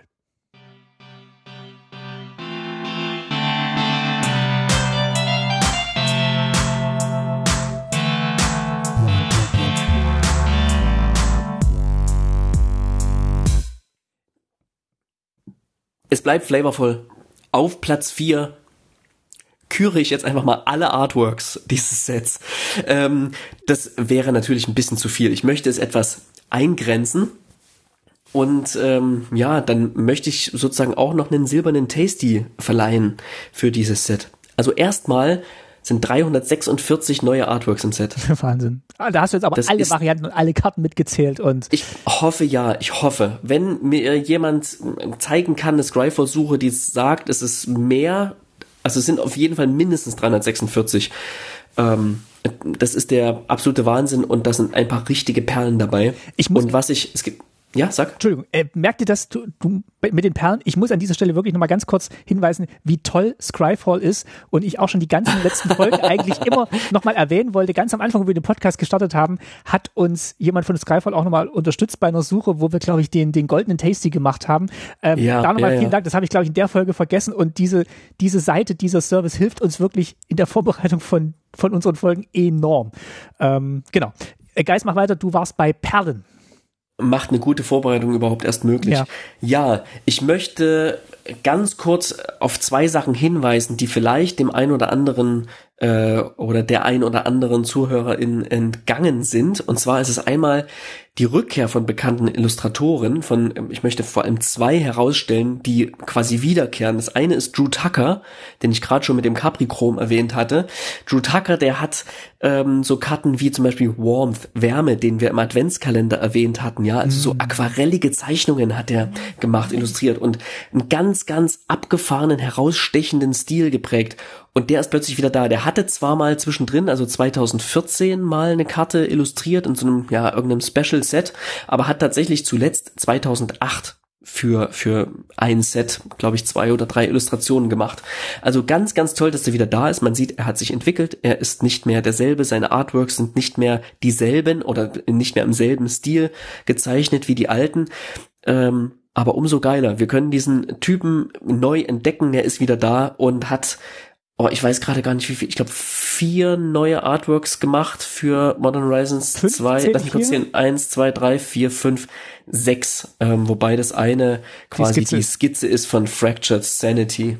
Also Brainstone, So Shiny, Fractured so Sanity, Marble Gargoyle und Capri Chrome sind ähm, ja sind sind Karten, die er neu illustriert hat. Und Richard Kane Ferguson ist back. Ähm, verkauft jetzt, also hat auch schon, äh, ist vielleicht äh, in der, ist vielleicht dadurch aufgefallen, dass seine Artworks für viel Geld verkauft wurden, die Ölgemälde dafür. Er hat ähm, zwei neue Werke beigesteuert. Bei ihm ist es so, der hatte immer wieder mal zwischendrin und sogar 2020 mal ein Artwork gemacht, aber für so ein richtiges Set und mehrere Artworks für ein Set hat er 2000 auch ebenfalls 2008 zuletzt illustriert ganz, ganz toll, den wieder dabei zu haben und ja, in, in, in vielerlei Hinsicht ähm, auch erneut ein Throwback. Was heißt es auf Deutsch? Oder hast du ein Synonym? Ich würde gerne ein anderes Wort verwenden oder ich benutze es einfach ab sofort nicht mehr. äh, Reminiszenz kenne ich, aber das klingt Gut. ein bisschen zu schwierig vielleicht. Ich möchte eine Newcomerin noch erwähnen. Ja. also und zwar ist ich möchte noch eine Newcomerin erwähnen, die, äh, für die das jetzt quasi das zweite oder dritte Set war, wo sie was illustriert hat. Und zwar ist das Martina Fakova. Mhm. Die hat äh, Loose Focus und Dragon's Rage Channeler illustriert. Und Loose Focus ist mir so richtig aufgefallen. Ähm, zieht euch das einfach mal rein. Ich würde sagen, da ist so eine Art, ja, ist das eine Mönchen, eine Frau in so einer Kutte, die halb über den Kopf gezogen ist mhm. oder eine Person, die eine Glatze hat. Ich weiß nicht, ob man das so richtig als Frau identifizieren kann. Und die hat so ja, ganz grotesk ihre Arme von sich gestreckt, als würde sie zaubern wollen, aber der Zauberspruch will nicht so richtig herauskommen. Ähm, wirklich, wirklich toll. Die ist mir schon in äh, mit äh, Blood on the Snow oh. bei äh, Kaltheim ah. aufgefallen und ja, auch Return toll. Upon the Tide. Ähm, und wie ich gerade sehe, hat sie auch schon im 21 eine wahrscheinlich so eine Testillustration gemacht. Und ja, jetzt ist sie sie zurück und das ist definitiv eine Illustratorin, die ich ähm, ja im Auge behalten werde, weil mir wirklich gut gefällt, wie sie diese Figuren zeichnet und was mit den Körpern in diesen Bildern passiert. Ähm, ja, äh, ganz toll. So, und jetzt gibt's einen silbernen Tasty, Martin. Ich bin aber gespannt. und ich, es gibt einen gewissen Bias hier, ja. Ich bin in gewisser Weise voreingenommen, denn der silberne Tasty geht an Siddharth Chaturvedi. Derjenige, mit dem wir ein Interview zuletzt geführt haben. Und ich bin insofern ähm, vorbelastet, dass ich ja viel erfahren habe über seine Art und Weise zu malen, darüber, wie kompliziert es ist, in Öl zu malen. Und als diese Karte, die ich ähm, küre, die er illustriert hat, rausgekommen ist, gab es sehr, sehr viele Kommentare von anderen KünstlerInnen, die eben unterstellt haben, dass es unmöglich in Öl gemalt ähm, worden ist. Und zwar geht es um Doughty Lehrenwanderer oder den Dorothy White Walker. Der hat natürlich schon spielerisch für Furore gesorgt, aber für mich sorgt er für Furore aufgrund der Illustration. Nämlich, man sieht hier ein, ja, ein, ein, ein, ein Schattenwesen. Der hat halt Shadow auch im Text, also Irrealität ist ein Räuber und er tritt hier quasi als personifizierter Schatten auf. Und das ist ganz, ganz toll, wie er mal an einigen Teilen des Bildes quasi nicht transparent ist und ne, die Faust, in der er den Dolch hält, der schaut so hinter einem Baum hervor. Das wirkt halt, der wirkt solide und der Ast, der dahinter ist, nicht durch diese Faust hindurchzukennen, aber sein Kopf ist so halb transparent und seine Hand, die vermeintlich auf diesem Baum, der vor ihm ähm, steht, liegt das ist gar keine Hand, das ist wirklich nur ein Schatten. Mhm. Und wie er diese Übergänge hinbekommen hat, wie er eine echte Transparenz hinbekommen hat, ohne einfach an einem Photoshop-Transparenzregler zu schieben, das ist wirklich grandios und ähm, ist auch wirklich so anders als die Dinge, die er bisher gemacht hat. Ne? Auch hier wieder haben wir starke Kontraste, ein tolles Spiel mit Licht und Schatten, buchstäblich Spiel mit Schatten, ne? wo ich noch im Interview seine, seine Lichter und seine, seine grellen, harten Lichter hervorgehoben habe, ist es, sind es hier tatsächlich die Schatten und die, ja, die dunklen Töne, die total faszinierend sind. Er bleibt seinem Stil treu, Dennoch habe ich das Gefühl, hier hat er, er hat er sich in gewisser Weise auch ein bisschen aus dem Fenster gelehnt und ein paar neue Sachen ausprobiert. Ich muss aber auch sagen, was ich wieder, wieder erkenne, ist tatsächlich, dass halt auch die Dunkelheit noch gut erkennbar ist bei ihm und jetzt nicht einfach ähm, ja wegsumpft, obwohl es wahrscheinlich in einem Sumpf spielt hier. Ja, ähm, ja. Aber auch wirklich, es ist alles das zu sehen, was zu sehen sein soll und alles so beleuchtet, auch die Dunkelheit, dass alles an der richtigen Stelle zu sein scheint. Ähm, ist ganz, ganz, ganz faszinierend. Und ich bewundere, bewundere Menschen, die das können. Und er gehört definitiv dazu. Silberne Tasty für Siddharth Chaturvedi. ja, äh, toll.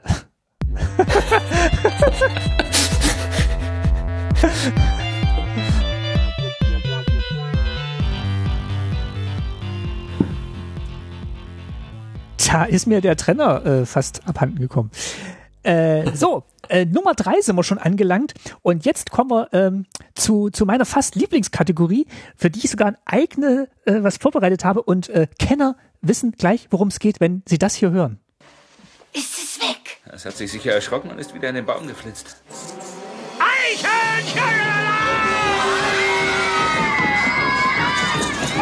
So ist es. Eichhörnchen-Alarm in Tasty MTG. Ein Einspieler aus. Das ist die äh, Epoche der Filme, die man sich noch lieber synchronisiert anhört als Auf jeden Original. Fall. Äh, schöne Bescherung mit Chevy Chase, ein, ein Klassiker zu jedem Weihnachten. Äh, merke ich mir schon mal vor für den Adventskalender dieses Jahr. Genau, es soll gehen um Eichhörnchen.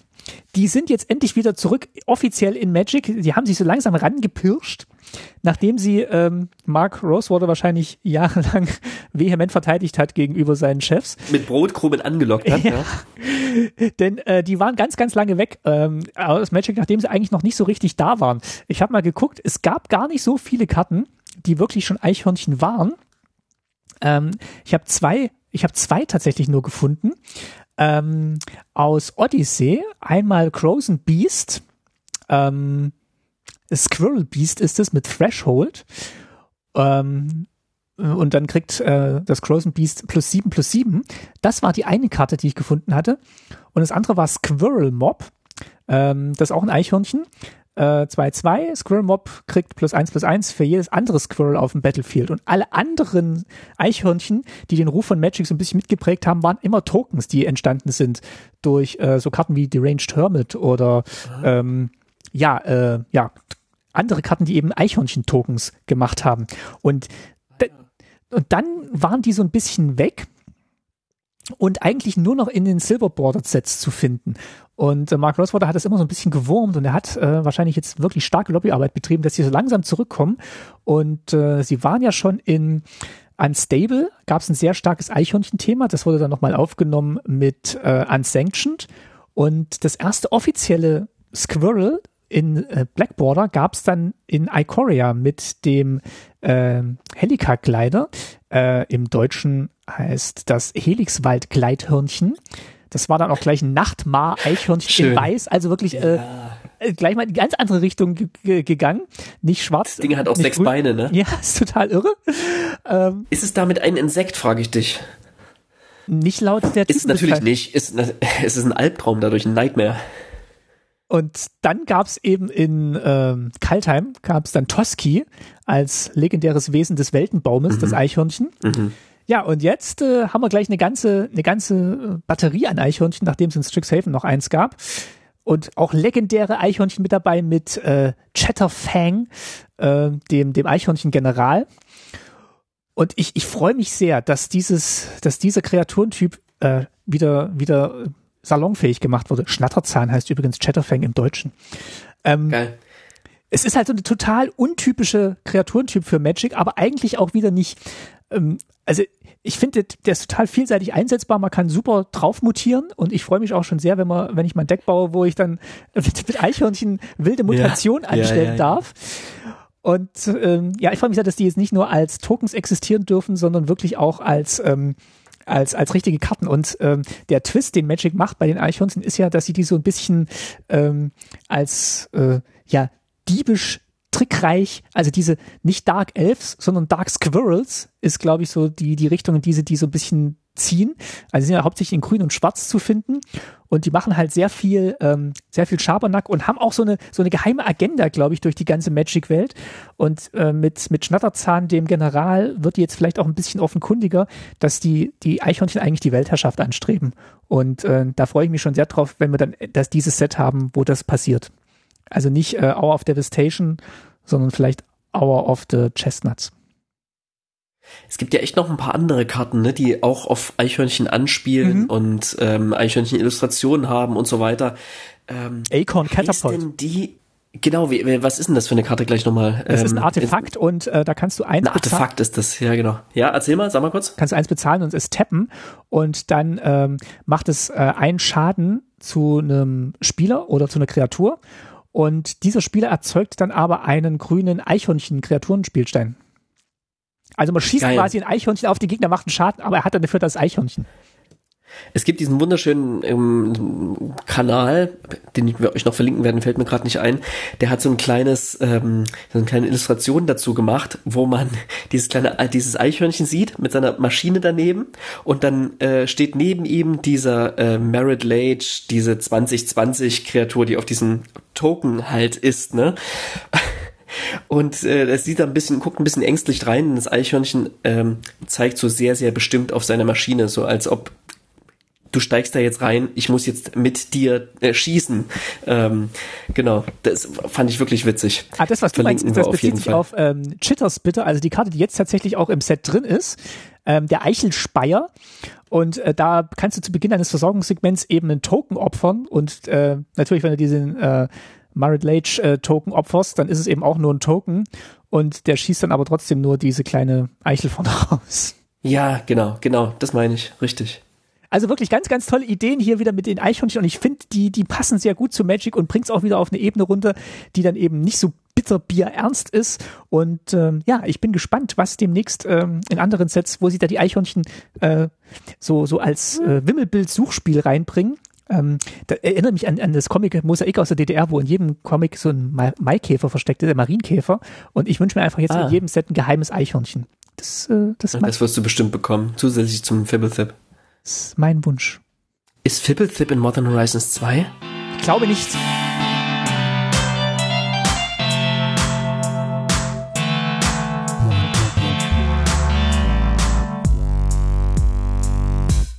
Beziehungsweise, wenn ihr ihn gefunden habt, dann äh, schreibt uns. Ja. Auf Platz zwei sind die Draft-Archetypen. Mensch, hat mir Modern Horizons 1 Spaß gemacht. Ja. Modern Horizons 1 ist vielleicht das mein Lieblingsdraft-Set gewesen, ever von den Sets, die ich draften konnte, oder zumindest in der Top 2. Mit irgendwo oben Kranz auf Takir fand ich noch ganz toll, aber darum soll es nicht gehen. Modern Horizons 1 hat riesen Spaß gemacht, weil es eben so absurde Draft-Archetypen gab. Was war dein ähm, Liebster? Creature Fall hat mir Spaß gemacht, natürlich, also dass man nicht nur für die Kreaturen irgendwie belohnt wird, die im Spiel sind, weil man mit denen angreifen kann, sondern immer für das ähm, ins Spiel kommen von Kreaturen werden Sachen ausgelöst oder dieser Hirsch, der dann unzerstörbar wird und so. Das fand ich richtig toll. Oder ähm, äh, Länder im Friedhof abs fand ich irgendwie absurd, aber total gut und es hat sich so, also ich weiß gar nicht, es hat, am, es hat wirklich für unterschiedliche Decks gesorgt, die sich nicht so sehr in die Quere gekommen sind und man es hat für sehr abwechslungsreiche, gut balancierte Spiele äh, gesorgt. Das hat mir ganz, ganz viel Spaß gemacht. Ich weiß gar nicht, wie oft ich es gedraftet habe, viermal oder so. Hm, drei oder viermal ähm, auch gesagt. Irgendwie sowas. Und das war ganz, ganz toll. Und Modern Horizons 2, wir haben es noch nicht gedraftet, muss ich dazu sagen. Aber allein für ähm, ja die Ideen, die drin stecken, ähm, es landet ist für mich klar auf Platz klar auf Platz zwei ähm, ganz ganz weit oben in der Top 10 und ich würde einmal ganz kurz durchgehen die Liste der der Draft Archetypen ja. die es gibt. Und zwar haben wir in weiß blau Affinity also da geht's rund um rund um Artefakte. Äh, in in blau schwarz Self Discard also ähm, ja eigene Karten aus der aus der Hand abwerfen, ne? auch wenn das normalerweise irgendwie zum zum Nachteil nach, eigener Nachteil ist, ähm, versucht man sich hieraus einen, einen Vorteil zu verschaffen. Ähm, das wird allerdings nochmal abgegrenzt in Schwarz-Rot, klassisch Madness. Ähm, also ähm, ja, genau, ihr kennt die Mechanismen, ich muss sie nicht großartig äh, erklären mit Sicherheit. In, in Rot-Grün haben wir Storm, hm. was ich spannend finde. Also für möglichst viele Spells, die gecastet werden, bekommt man, oder die auf einmal gecastet werden, bekommt man ähm, Bonnie. In, in Grün-Weiß plus eins plus eins Counter. Hm. Relativ klassisch, aber finde ich, gehört einfach immer irgendwie mit dazu. Ich will natürlich auch meine Würfel nutzen können, die ich, wenn ich sie schon mitbringe zum Draften. Ich will neue Karten für Pia und Toothy. In, in Weiß und Schwarz Reanimator, also schön Sachen zurück aus dem Friedhof bringen, oh, ja. passend ähm, zu der Karte zu spät zum Essen, die wir schon erwähnt hatten. Ähm, Blau-Rot Delirium das finde ich ganz, ganz toll, weil das ist ein, ein, ein, ein ähm, ja, Mechanismus, der eigentlich irgendwie gefühlt in Schwarz und Grün zu finden ist. Den hatten wir in, was war das, Shadows of Innistrad, Eldritch, Eldritch Moon, wie auch immer. Mhm. Ähm, also zählt quasi die Kartentypen in deinem Friedhof. In Grün-Schwarz haben wir stattdessen allerdings Sacrifice und damit in Verbindung auch die Eichhörnchen das finde ich irgendwie ganz spannend, weil die Eichhörnchen würde ich jetzt auch irgendwie nicht ganz so dunkle Gefilde irgendwie einordnen. Das haben wir ja schon mit den Elfen zuletzt erlebt, die sehr stark in Schwarz und, und, und, Grün zentriert wurden so und die haben halt irgendwie die Dunkeleichhörnchen. Ähm, in Rot und in Weiß haben wir das erwähnte Bausteine, also Modular.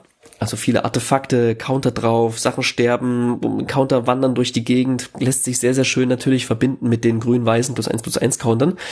Und in, ja, Grün und Blau haben wir diese ganzen tollen ähm, Tokens, Food Tokens, Speisespielsteine, Schatzspielsteine und ähm, ja Hinweisspielsteine, also Clues, Treasures und Food in einer witzigen Kombination. Und es gibt ja sogar eine Karte, die irgendwie alles Dreis ins Spiel bringt.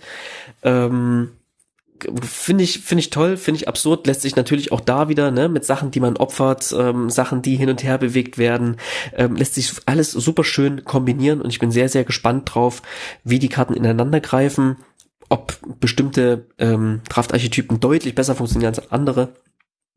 Aber sag du mir mal, hast du vielleicht spontan im Kopf, was du gern mal davon draften möchtest? Also beim letzten Mal habe ich ja gerne dieses Goblins-Deck gedraftet ähm, in äh, Schwarz-Rot wo dann Goblin ins Spiel kam, die konnte man dann opfern für ganz lustige Sachen.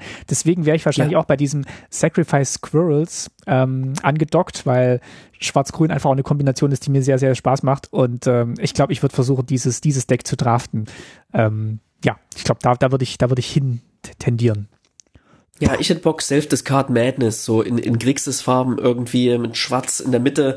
Äh, das würde ich sehr, sehr, sehr, sehr gern mal machen. Ähm, da, da hätte ich Bock drauf. Das ist übrigens haupt, äh, auch mal das Spannende, da, wo es dann auch noch Überschneidungen gibt zu den anderen Archetypen, wo du dann vielleicht nochmal so ein Splash reinmachen kannst und dann eine Kombination möglich machst, an die du am Anfang gar nicht gedacht hast. Das war auch so ein, so ein großer Glücksmoment ja. für mich immer in Modern Horizons 1 das machen die meines Erachtens auch immer besser in den letzten Jahren, mhm. dass sie das gleich mitdenken. Ähm, das haben sie schon immer irgendwie gemacht, aber in den letzten Jahren, finde ich, hat das nochmal mehr Zug aufgenommen und wird konsequenter umgesetzt. Ja, aber weil es so viele unterschiedliche ähm, Draftarchetypen gibt und weil die ja vielleicht auch nicht gleich zu erkennen sind, haben sie so eine kleine Übersichtskarte über die Draft-Archetypen, also eine Tippcard, äh. Tip-Top-Card dann irgendwie mit, mit eingefügt. Und die ist wirklich cool. Ähm, ich habe mich ein bisschen auf Twitter umgeschaut und die Leute, die die getextet haben, die die sich erdacht haben und so, die sind alle total stolz und twittern, hey, ich habe ja mitgemacht an dieser Karte und so, wie findet ihr die? Ähm, so, wo sonst andere mal irgendwelche Rares und Mythics ähm, erwähnen, geht's halt hier um diese, um diese kleine Beilagenkarte und ähm, oder Speiseka Speisenkarte vielleicht. im im Finde ich, sollte jedes Set rein, sowas. Finde ich, finde ich, finde ich wichtig, finde ich toll. Habe ich auch gelesen und ähm, habe ich auch drunter geschrieben. Finde ich wirklich eine richtig coole Idee. Macht Einsteigern das Spiel leichter und jeder, der ein Set zum ersten Mal spielt, ist ja in irgendeiner Form auch ein Einsteiger oder eine Einsteigerin. Also richtig cool. Mein Platz zwei.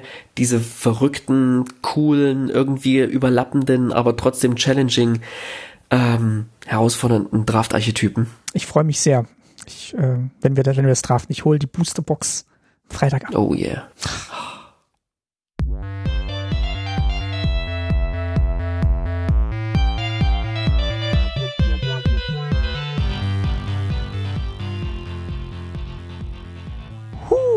Da sind wir schon bei der Nummer eins angekommen. Trommelwirbel. Und die Nummer eins ist ähm, die beste Anspielung auf eine bestehende Karte. Also auch nochmal ein, ein, ein der Throwback. Throwback an sich. Genau, und ich, ähm, ich darf den präsentieren oder wir präsentieren den zusammen oder jeder präsentiert einen. Ähm, für mich ist es eine Karte, die haben wir schon mal erwähnt. Und zwar tatsächlich das Traumschreckensmaul, beziehungsweise die, die blaue Version vom kolossalen Schreckensmaul. Ähm, ja, auf jeden auch wieder illustriert von Jesper Eising. Eine 6-6 trampelnde Kreatur in Blau Ja, ja, ja, für zwei Mana weniger als in Grün, aber eben mit dem Nachteil, dass wenn das Traumschreckensmaul das Ziel eines Zauberspruchs oder einer Fähigkeit wird, dann wird es geopfert, weil es eben eine Illusion ist. Und diese alte, diese alte Triggered Ability von Illusionen wird hier nochmal ausgelöst. Und ähm, es gibt zwei Punkte, warum mir diese Karte sehr gut gefällt, warum die für mich an dieser Stelle nochmal genannt werden sollte. Zum einen dieser, dieser Blick, ähm, den die Macherinnen und Macher auf das Set gemacht haben oder geworfen haben, dass eben auch eine ganz normale Common und wirklich eine Common, die sehr oft gereprintet wurde und wo schon Scherze drüber gemacht Mhm. wurden, dass die jetzt in jedem Set drin ist, kriegt hier nochmal einen ganz Ja. anderen Spin und ähm, alle reden drüber, alle finden es toll. Ähm, und sie, sie fühlt sich nicht grün an, sie fühlt sich blau an, weil sie eben jetzt dann auch diesen Nachteil hat, als dass sie Illusion ist. Und sie macht einfach alles richtig und ist trotzdem so ein, so ein Augenzwinkern an Leute, die schon sehr, sehr lange Magic spielen. Und das, das schafft sie sehr, sehr gut. Und das zweite ist, ähm, das erste Deck, das ich mir gebaut habe, ohne dass ich damals schon wusste, was es für Formate und ähm, ja, Typen von Magic äh, Decks gibt, habe ich mir ein blaues Deck gebaut und die erste Karte, die ich mir bestellt habe beim Card Market war der Lord of Illusions, also der wirklich allen Illusions plus eins plus eins gibt. Und da, da dachte ich, oh toll, das ist die beste Karte. Und wenn ich dann mir so ein blaues Deck baue mit nur Illusions, dann, dann funktioniert das. Und das Deck habe ich auch noch. Und wo Ach, wirklich, ja? Ja, ja, das habe ich noch. Und es ist, ist Modern Legal. Ich weiß nicht, ob es Modern gut ist, aber es ist Modern Legal. Und ähm, ich würde die da reinbauen und ähm, wer, wer Lust hat, wenn ich mal die Gelegenheit gibt, dann nehme ich das mit und dann würde ich gern mal mit meinem blauen, monoblauen Illusions Deck und dem Traumschreckensmal, das da jetzt drin sein wird, ähm, eine Runde Modern spielen, weil dafür ist es ja Modern Horizons. und äh, ja, ich finde, ein Modern Deck sollte man haben, auch wenn, wenn man nicht äh, ein Monatsgehalt dafür ausgegeben hat. Ja, So oft, so oft wie wir das äh, kolossale Schreckensmaul im Draft gesehen haben, so oft werden wir, glaube ich, bei MH2 Drafts das Traumschreckensmaul sehen. es ist einfach eine Denn gute Karte. 4 auch. Mana 6-6 Kreatur ist einfach, die trampelt, ist einfach nicht ohne. Ich weiß noch nicht genau, inwiefern im Set so, also ich müsste es recherchieren, aber ich habe es gerade nicht so Pinger verteilt sind. Also ne, wenn ich einen Schaden drauf schicke oder die Kreatur tappen lasse oder irgendwas, irgendwie schaffe es, die anzuzielen, dann wird die halt sofort zerstört damit oder geopfert.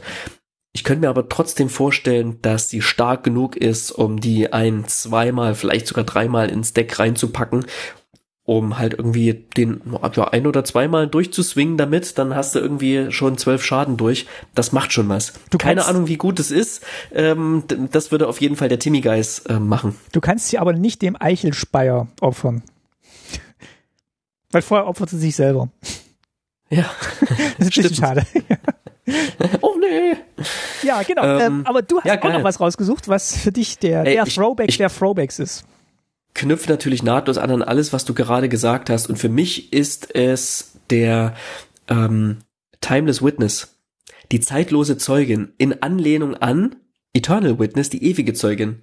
Ja, Eternal Witness ist eine Karte, die mit Sicherheit jeder von euch in irgendeinem Deck spielt, in irgendeinem, ja, wenn man Commander spielt, dann muss diese Karte quasi mit rein. Wenn man grün spielt. Ähm, ich weiß nicht, ob sie, ich weiß nicht, ob sie in Modern jetzt viel gespielt wird, da kenne ich mich leider nicht so gut aus. Wahrscheinlich kostet sie dafür zu viel mit ähm, CMC 3.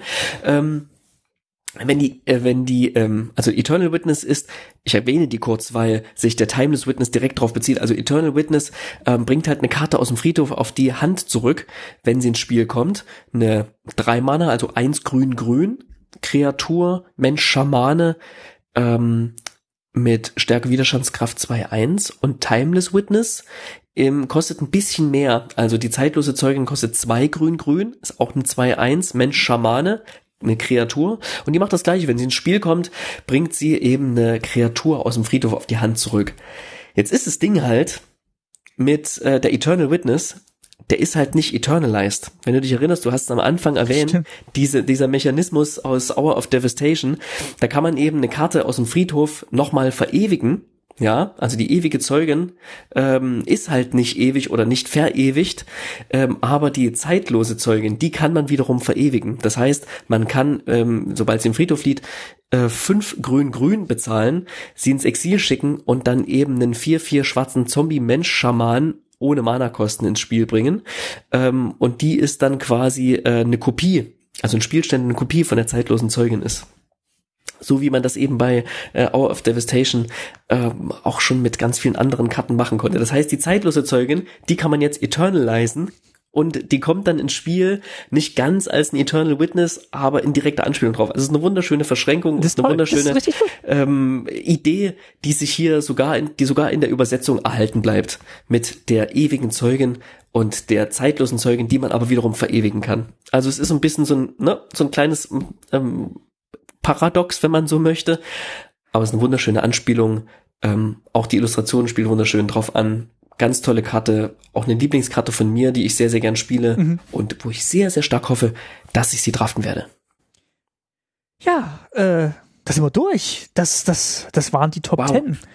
Und es waren unsere Top 10. Das müssen jetzt nicht eure Top 10 gewesen sein, aber das waren nur 10 von den vielen, vielen tollen Sachen, die in Modern Horizons 2 drin stecken. Und es ist, ähm, ist wirklich ein tolles Set. Und bevor wir jetzt zur Nachspeise kommen, wollen wir beide noch ein bisschen äh, über das Set sprechen oder was es für uns eigentlich ausmacht. Ähm, ja, willst du kurz, willst du kurz Du hast am anfangen? Anfang so erwähnt, dass es, dass es sich wie ein silberrandiges Set anfühlt, Martin.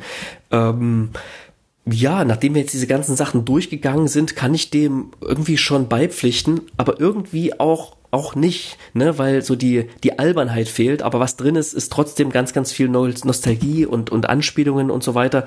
Ähm, Nochmal abschließend gefragt, wenn du jetzt so auf das Set an sich blickst und auch auf unsere Top 10, wie ähm, ja unmöglich sozusagen findest du Modern Horizons 2 eigentlich? Ich find's gar nicht unmöglich und ich würde mir tatsächlich wünschen, dass viel mehr Magic-Sets diesen Ansatz verfolgen würden, weil es steckt sehr viel Liebe zum Spiel drin, es steckt sehr viel Wissen ums Spiel drin und sehr viel Könnerschaft, diese Karten zu gestalten, dass sie sich verrückt anfühlen, aber trotzdem richtig. Also bestes Beispiel ist auch noch gerade mal das, das Traumschreckensmaul. Es, es, man, man lacht drüber, weil man eine Karte wiedererkennt, aber eigentlich macht sie alles richtig, was eine blaue Karte mit den Stats machen sollte. Und das merkt man auch bei ganz, ganz vielen Karten. Sie haben sich wirklich gut überlegt, dass keine Karte aus dem Rahmen fällt, aber trotzdem Sachen machen, die man so noch nicht gesehen hat. Und vielleicht helfen da tatsächlich die Ansätze, dass man da ein bisschen mehr Mut entwickelt, auch so verrückte Sachen mal zu machen und nicht immer nur auf den ausgetretenen Pfaden geht, sondern vielleicht einfach auch noch den Parallelweg beschreitet. Und das schaffen diese Modern Horizon Sets wirklich sehr, sehr gut, dass sie, dass sie mich da abholen, wo ich mich als Spieler ernst genommen fühle und nicht ähm, einfach mit super splashigen Karten, die im nächsten, äh, im nächsten, in der nächsten Runde im, oder im nächsten Monat gebannt werden, ähm, gelockt werde, das Set zu kaufen, sondern einfach indem auch wirklich so Kleinigkeiten mich da abholen, wo ich das Spiel gerne spiele und wo für mich das, die Stärken des Spiels liegen. Hm. Ich finde die nicht so sehr als silberrandig, aber trotzdem stimme ich dir total zu. Es fühlt sich wirklich an, dass hier kein Platz verschenkt wurde. Selbst jede Common hat einen Flavortext mit einer Anspielung bekommen, hat ganz viel Liebe und Aufmerksamkeit erhalten. Vielleicht, weil Modern Horizons 1 so ein großer Erfolg war und die Erwartungshaltung dann natürlich bei allen SpielerInnen so groß sind gegenüber Modern Horizons 2 und weil sie wussten, hey, wir machen es einfach, einfach mal so teurer und müssen denen dann dafür trotzdem irgendwas bieten, ohne die vor den Kopf zu stoßen, wer weiß. Was auch immer der Grund war, man merkt, hier steckt wirklich wahnsinnig Liebe bis ins letzte Detail drin. Ich möchte noch und äh, das macht es für mich super tasty. Ich möchte noch einen Vergleich machen, der mir jetzt noch in der Vorbereitung für die Sendung gekommen ist. Und zwar, als War of the Spark rauskam, da haben ja alle gesagt, oh, parallel läuft im Kino ähm, Avengers Endgame und Avengers Infinity War. Und das ist ja jetzt äh, Zufall oder nicht, das ist jetzt die Magic-Version von der großen Kulmination der Geschichte im MCU, also Marvel Cinematic Universe. Und ähm, da kann man jetzt davon halten, was man will. Und ähm, sie haben auch War of the Spark sehr in die Richtung gepusht. Aber ich finde, wenn man das, wenn man diesen Vergleich weiterzieht, dann wird es eigentlich mit Modern Horizons und Modern Horizons 2 erst richtig rund, weil so wie das MCU jetzt auch in eine neue Phase eintritt und mit den ganzen Fernsehserien jetzt sehr viele Details und Nebenhandlungen nochmal ausbreitet und so kleine Easter Eggs nochmal eine eigene Folge bekommen in diesen ganzen Serien, sei es jetzt Loki oder WandaVision. Das ist eigentlich für mich jetzt Modern Horizons 2.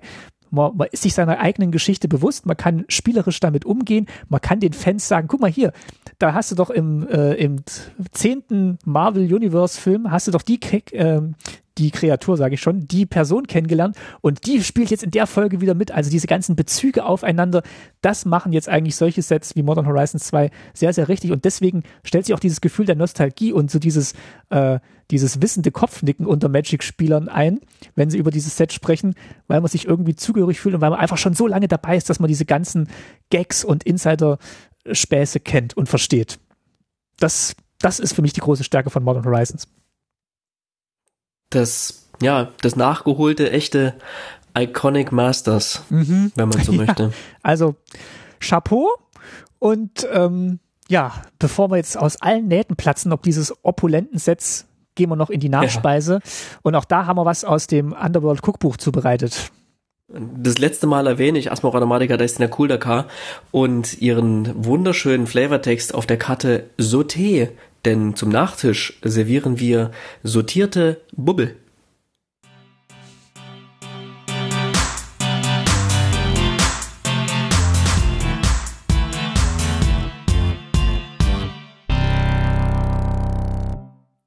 Und es macht es extra rund, denn es ist eine Silberborderkarte.